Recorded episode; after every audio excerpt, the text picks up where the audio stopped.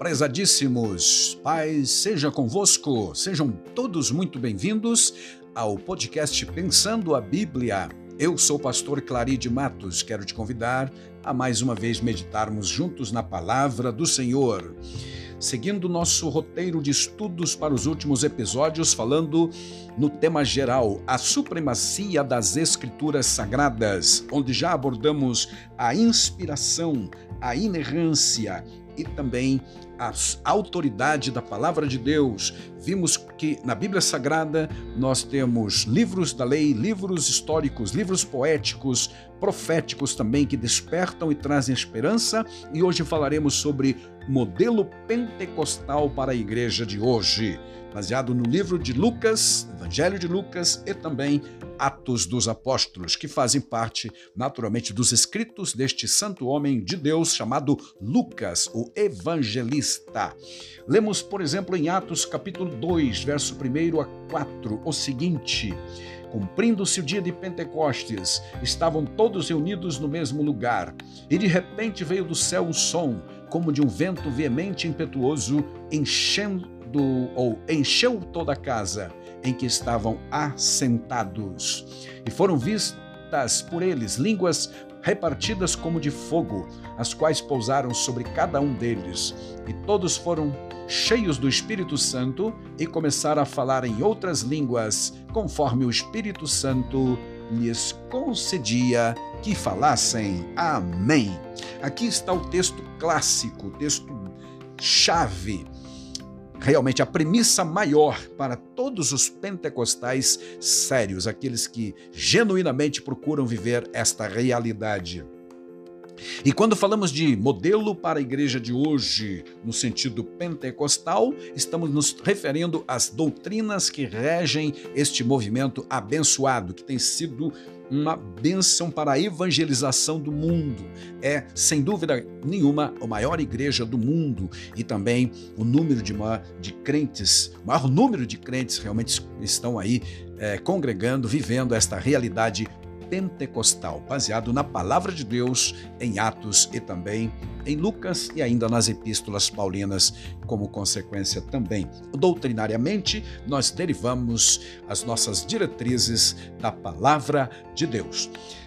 Ou a, a obra do Espírito Santo, meus amados, é bem presente, não tinha como ser de outra forma, na vida de Cristo e antes mesmo do seu nascimento, porque o precursor do Messias, o João Batista, diz a Bíblia Sagrada, também foi orientado desde o início, desde, aliás, o ventre. A Bíblia Sagrada vai dizer que ele era cheio do Espírito Santo.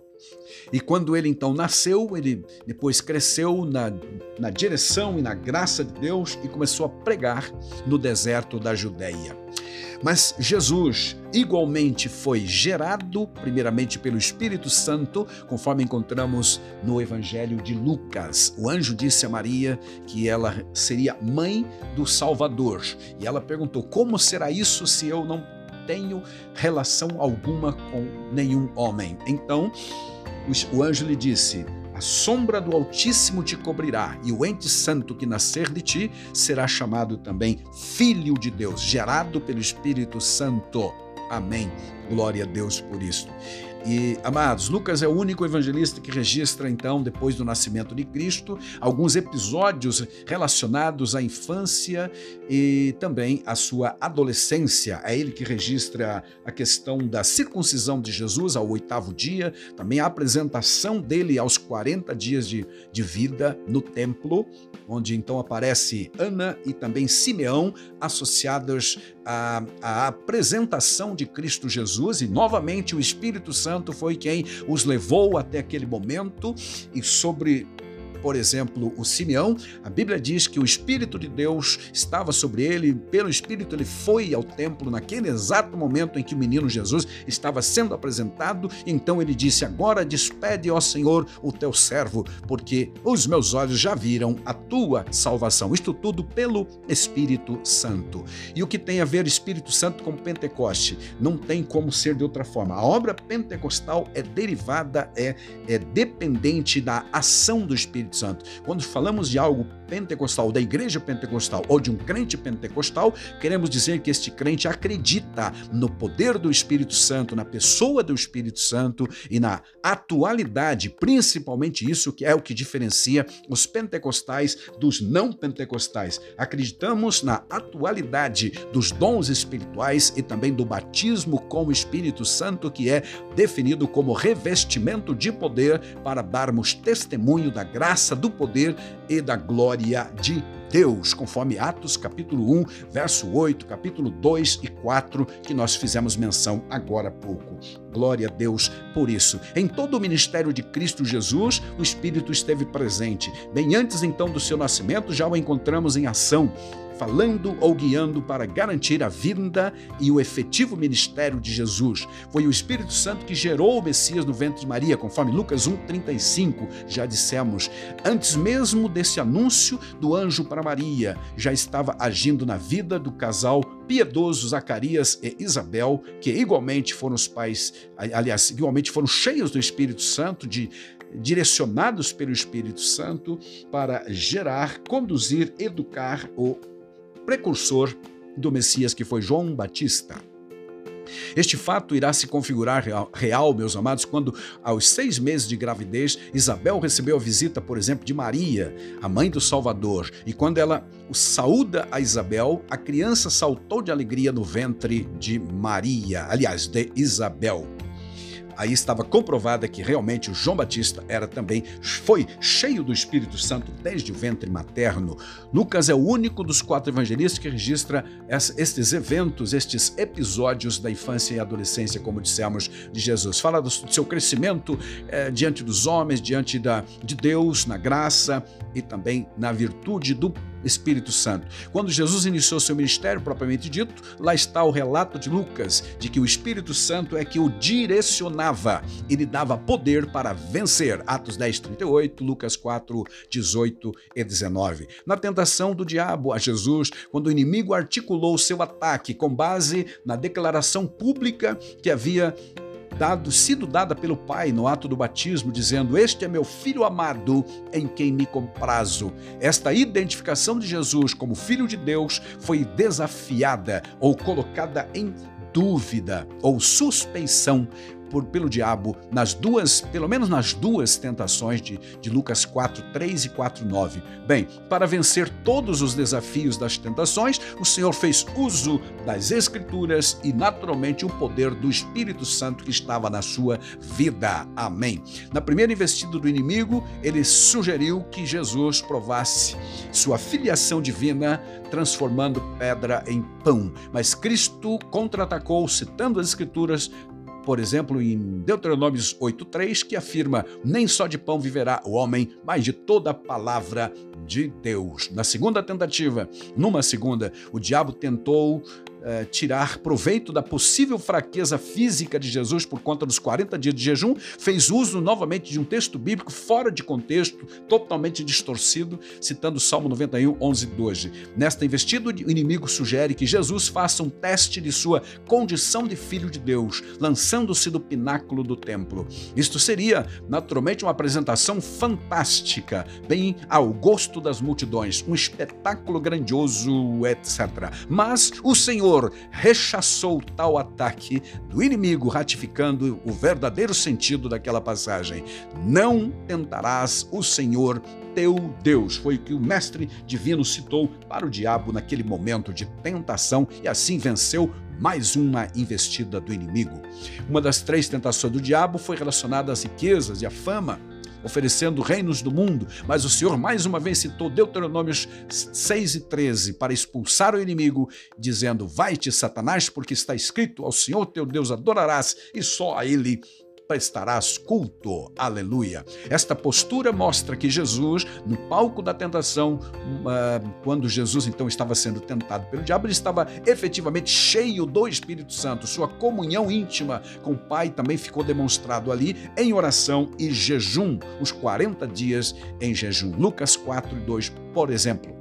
Podemos dizer com toda a segurança doutrinária que Jesus venceu o diabo pelo poder do Espírito Santo realmente, conforme Lucas 4, 14, 4, 4 4:1 e 4:8 e 4:12 e 4:13 também, Lucas 4 e 13. A sequência do ministério de Jesus após o batismo e tentação foi também guiado e capacitado pelo Espírito Santo, conforme lemos ainda em Lucas 4, 14, 18, 19 e Atos 10. Os textos nos dizem que ele foi para Galiléia direcionado, conduzido pelo Espírito Santo. E na sinagoga que havia em Nazaré, num sábado foi-lhe dado livro para ler. Ele achou a passagem que estava escrito sobre o Espírito Santo em Isaías 61 e leu: Eis que o Espírito do Senhor está sobre mim, pois que me ungiu para evangelizar os pobres, enviou-me a proclamar libertação aos cativos, restauração da vista aos cegos,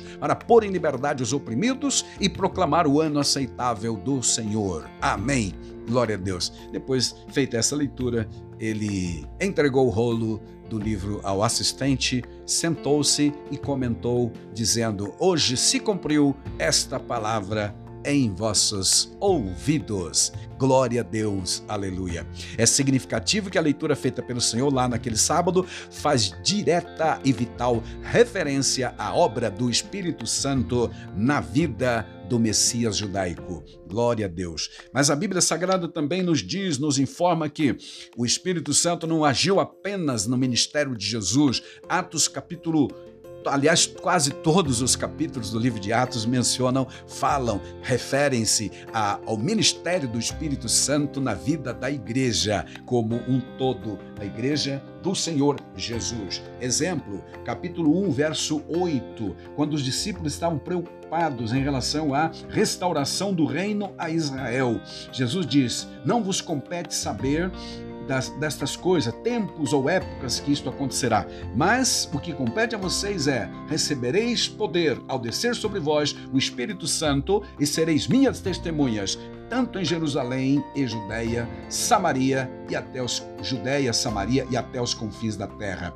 Dito essas palavras, foi Jesus elevado às alturas à vista deles, e uma nuvem o encobriu, assim ele foi assunto ao céu. E o Espírito Santo continuou capacitando os crentes. Você, lendo o Atos dos Apóstolos, vai encontrar a ação dinâmica do Espírito Santo realmente. No capítulo 2, na sequência, o Espírito desce, cumprindo a promessa, desce sobre eles, como como lemos em Atos capítulo 2, agora mesmo. E a Bíblia então diz que cada um deles, todos eles, foram cheios do Espírito Santo e começaram a falar em línguas conforme o Espírito Santo lhes concedia que falassem. Aqui está o modelo pentecostal, modelo para a igreja pentecostal. E se você é pentecostal, atente para isso. Não fique apenas vendo e observando a experiência de alguns por aí afora numa, numa historicidade, numa prática, numa experiência vivencial hoje em dia, muito confusa, aliás, e algumas ilusões que estão por aí sendo apresentadas em, em, em nome do Pentecoste ou do neopentecostalismo. Você precisa ler mais a Bíblia